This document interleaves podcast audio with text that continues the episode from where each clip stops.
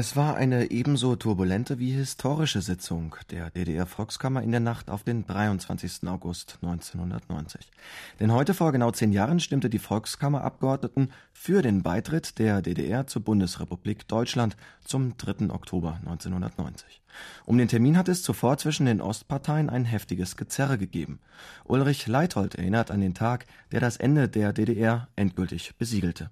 Fast acht Stunden dauert nun schon die Sondersitzung der DDR-Volkskammer. Dann, endlich um zehn vor drei in der Nacht, kann Präsidentin Sabine Bergmann-Pohl das Ergebnis der entscheidenden Abstimmung verkünden. Mit Ja haben 294 Abgeordnete gestimmt.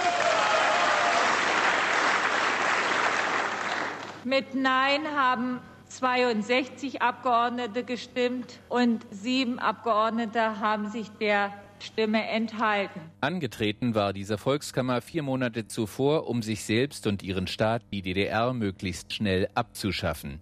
Als es soweit ist, will vielen der übermüdeten Abgeordneten im Ostberliner Palast der Republik nicht gleich dämmern, dass die erforderliche Zweidrittelmehrheit erreicht ist. Wie immer, wenn es kompliziert wird, behält Vizepräsident Rainer Töppner den Durchblick. Er verwandelt die Zahlen der Frau Präsidentin in historischen Klartext. Die Volkskammer erklärt den Beitritt zum Geltungsbereich des Grundgesetzes der Bundesrepublik Deutschland gemäß Artikel 23 des Grundgesetzes mit Wirkung vom 3. Oktober 1990. Vorausgegangen sind stundenlange mal hektisch, mal hysterisch, mal hilflos geführte, aber sicher historische Debatten parteipolitisch gefärbt und aus Bonn kräftig angeheizt, das Hickhack um den richtigen Termin. Die letzten Wochen der Volkskammerarbeit waren gekennzeichnet von Anträgen des Beitritts, von Ankündigungen des Beitritts, von Ankündigungen der Ankündigung, von der Bestimmung von Konditionen und leider damit verbundenen Häufchen Streitigkeiten, die Parlamentskultur hat darunter gelitten und die Arbeit der Volkskammer hat angesichts der ernsten Probleme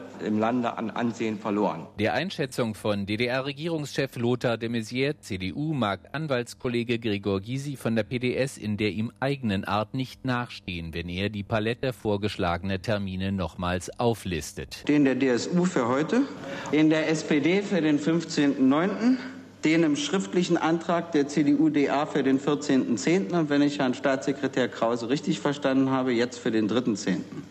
Nun frage ich mal im Ernst, welche Bürgerin und welcher Bürger dieses Landes soll das eigentlich nachvollziehen und noch verstehen, was hier diesbezüglich passiert? Kaum einer. So fällt das Urteil über die westlicherseits zur Laienspielschar degradierten Parlamentarier der Volkskammer nun auch im Osten ziemlich mies aus. Das waren Hobbypolitiker. Tja, also ich habe das heute Nacht gesehen, zum Teil zumindest. Ziemlich schlimme Vorstellung eigentlich. Ganz gut, dass das Theater langsam vorbei ist. Genau 41 Tage bleiben der DDR zu diesem Zeitpunkt noch. Ihren 41. Geburtstag wird sie knapp verpassen, was Helmut Kohl ganz wichtig ist.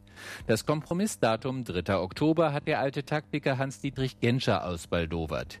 Gregor Gysi erinnert nach der Abstimmung unwiderlegbar daran, dass für jeden im Plenum der Volkskammer der dahinscheidende Staat sein bisheriges Leben war das bald Vergangenheit sein wird. Denn das Parlament hat soeben nicht mehr und nicht weniger als den Untergang der Deutschen Demokratischen Republik zum 3. Oktober beschlossen.